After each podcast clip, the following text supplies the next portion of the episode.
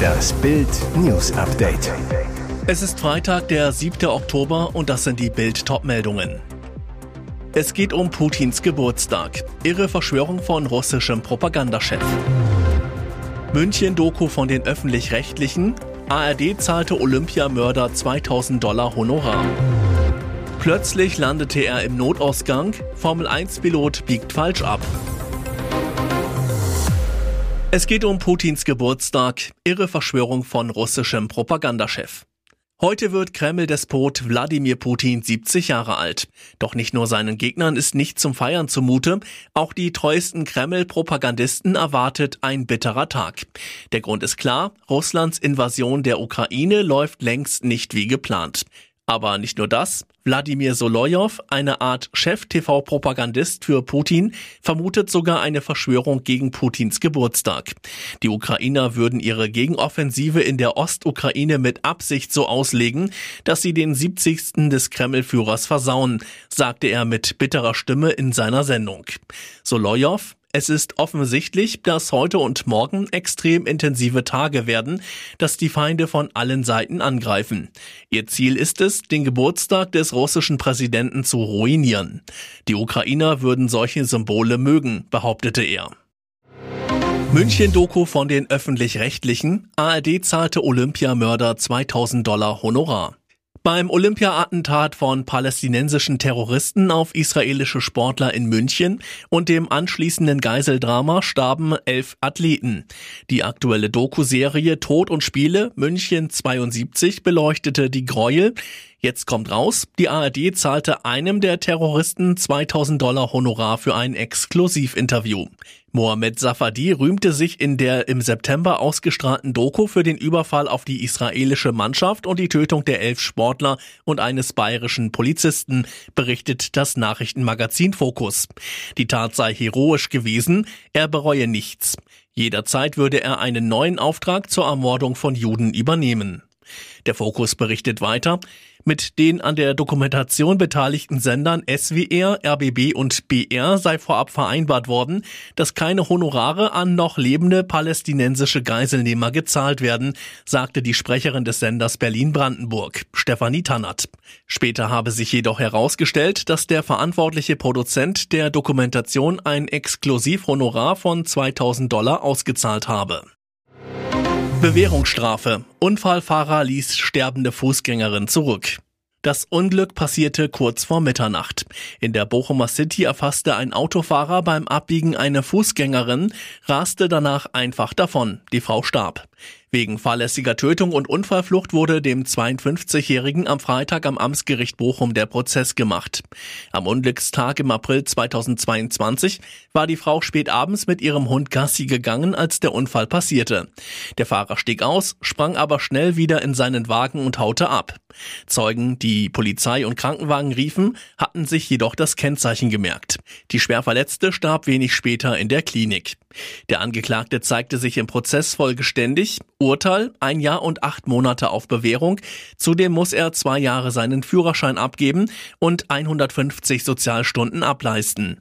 Der Amtsgerichtssprecher, bei dem Unfall war er nicht zu schnell gefahren und hatte auch keinen Alkohol getrunken. Sein Vergehen war jedoch, dass er keinen Krankenwagen gerufen hatte, sondern abgehauen war. Plötzlich landete er im Notausgang. Formel 1 Pilot biegt falsch ab. Auch die Profis biegen mal falsch ab. Williams-Pilot Nicolas Latifi sorgte am Freitag bei Formel 1-Fans für Schmunzeln, als er im Training vor dem großen Preis von Japan am Sonntag in Suzuka versehentlich falsch abbog. Vor der letzten Schikane drehte Latifi zu früh rechts ein und landete im Notausgang statt auf der Rennstrecke. Fies, bei den regnerischen Bedingungen auf der Strecke ist die Sicht schlecht, alles ist grau in grau. Der Kanadier funkt, als er im Notausgang steht und plötzlich eine Leitplanke vor der Nase hat. Ich bin mir nicht sicher, was hier gerade passiert ist. Das Auto, sehr seltsam, aber ich bin okay. Die langsamste Zeit in der Session setzte Latifi aber trotzdem nicht. Er fuhr auf Platz 12, ließ seinen Teamkollegen Alexander Albon hinter sich. Die schnellsten Autos im zweiten Training waren die beiden Mercedes. George Russell landete am Ende vor Lewis Hamilton.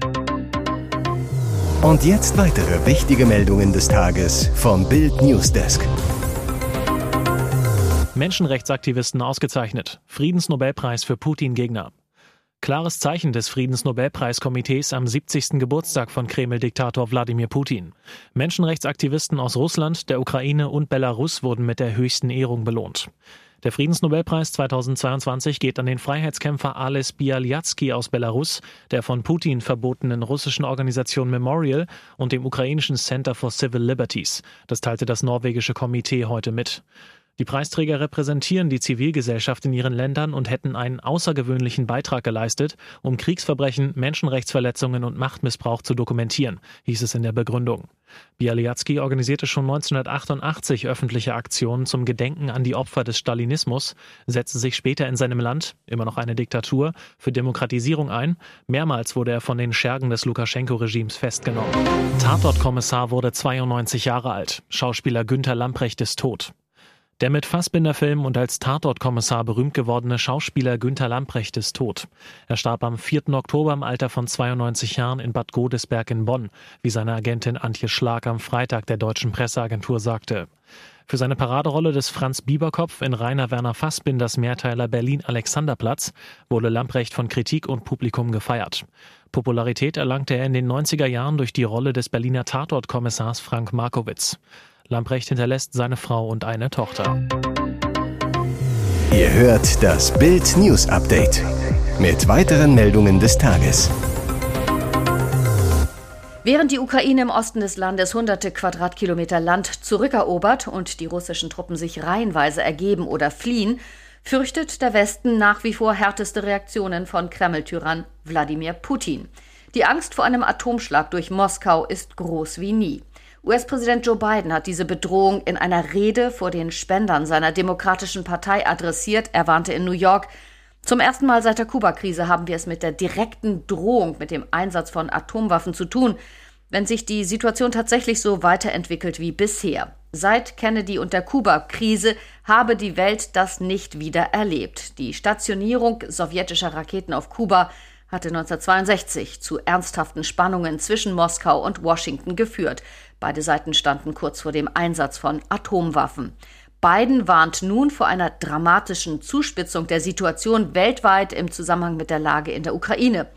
Klar ist aber auch, das US-Präsidialamt hatte zuvor wiederholt erklärt, es gebe trotz Putins nuklearem Säbelrasseln keine Anzeichen dafür, dass sich Russland tatsächlich auf einen Einsatz von Atomwaffen vorbereite. Und er stellte klar, er und seine Mitarbeiter suchen nach einem diplomatischen Ausweg.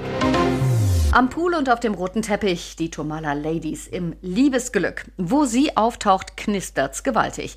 Sophia Tomala hat ihren 33. Geburtstag mit Tennisass Alexander Zverev auf den Malediven verplanscht. Seit rund einem Jahr hat ihre Liebe Oberwasser, allen Krisengerüchten zum Trotz. Alles Gute zum 18. Geburtstag zum 16. Mal, witzelt ihr Alexander, der die süßen Schnappschüsse postete. Der lockere Urlaub scheint ihr ziemlich gut zu tun. Erst kürzlich sprach sie nämlich noch über schwerere Themen bei Instagram. Ihre unheilbare Krankheit, venöse Malformation. Eine Gefäßmissbildung, bei der an den betroffenen Stellen im Körper die Venenklappen nicht funktionieren und es zu einem Blutstau kommt. Für Sophia kein Problem, sie hat beste Ärzte, die sich um sie kümmern. Doch ihr Spendenaufruf galt einer Frau, die sich die Behandlung nicht leisten konnte. Mit den Karma-Punkten im Gepäck lässt es sich gleich doppelt so gut im Urlaub entspannen. Auch Mama Tomalla im siebten Himmel, ihre Sommerliebe strahlt auch im Herbst. Simone Tomalla brachte zum Tribute to Bambi ihren Schatz DJ Nicolino Hermano mit. Im Juli hat's gefunkt und sie sind immer noch Feuer und Flamme. Hier ist das Bild News Update. Und das ist heute auch noch hörenswert. Die deutsche Wirtschaft schmiert ab. Wirtschaftsminister Robert Habeck rechnet mit einem Konjunktureinbruch 2023 und weiterhin sehr hoher Inflation. So steht es in der Herbstprojektion, die Habeck kommende Mittwoch vorstellen will und die Bild bereits vorliegt. Das erwartet Habeck konkret. Die Wirtschaftsleistung wird 2023 um 0,4 Prozent schrumpfen. Bisher hatte Habeck 2,5 Prozent Wachstum vorausgesagt. Der Teuerschock hält unvermindert an. Die Preise werden im Schnitt um 8 Prozent zulegen, noch etwas stärker als in diesem Jahr. Die Verbraucher kaufen unterm Strich weniger. Die Konsumausgaben steigen um 6,3 Prozent, niedriger als die Inflationsrate. Die Arbeitslosigkeit wird leicht steigen. Quote rauf von 5,2 Prozent auf 5,4 Prozent. Rauf auch mit den Löhnen. Im Schnitt gibt es 5,4 Prozent mehr. Dieses Jahr gab es ein Plus von 6 Prozent. Zugleich werden die Haushalte weniger Geld auf der hohen Kante legen. Die Sparquote sinkt leicht von 10,2 Prozent auf 9,6 Prozent. Führende Ampelpolitiker gehen angesichts der Zahlen davon aus, dass die Regierung um weitere Entlastungen nicht herumkommen wird. Es ist eine der schönsten Nachrichten des TV-Jahres. Fernsehstar Günther Jauch ist erstmals Opa geworden. Seine Tochter Svenja brachte ein Mädchen zur Welt. Das schreibt die Karriereberaterin ganz öffentlich auf der Internetseite ihres Arbeitgebers, einer großen Hamburger Agentur. In ihrem Steckbrief gibt sie an, Mutter einer Tochter. Wann genau sie dem beliebten Moderator eine Enkelin schenkte, ist unbekannt. Bereits im Juli 2021 stand auf der Internetseite unter ihrem Namen in Elternzeit.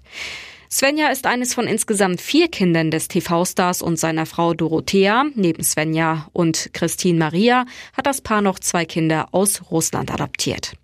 Nun hat sich seine Familie vergrößert. Auch Jauch hatte darüber bereits 2019 in Bild laut nachgedacht. Im Zusammenhang mit seiner Rente sagte er damals, vielleicht habe ich irgendwann mal Enkel, dann hat man Lust, sich darum zu kümmern. Opa Günther mit seiner Enkelin auf dem Arm, eine schöne Vorstellung, die nun wahr geworden ist. Weitere spannende Nachrichten, Interviews, Live-Schalten und Hintergründe hört ihr mit Bild TV Audio. Unser Fernsehsignal gibt es als Stream zum Hören über TuneIn und die TuneIn App auf mehr als 200 Plattformen, Smart Speakern und vernetzten Geräten.